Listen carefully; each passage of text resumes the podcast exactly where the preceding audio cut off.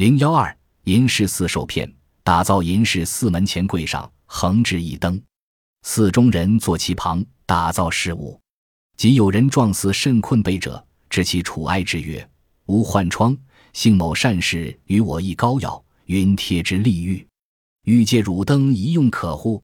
电火允之，彼便就灯将膏药揭开，急出不意，将膏药贴电火嘴上，绝贵重首饰去。待接高追贼，已去远矣。打造银饰的店铺门前柜台上，经常放着一盏灯。店主人坐在灯旁打造事物。这时，忽然有一个人来哀求他说：“我患了脓疮，幸好有人给了我一帖膏药，说是贴上就好。我想借用一下您的灯。”可以吗？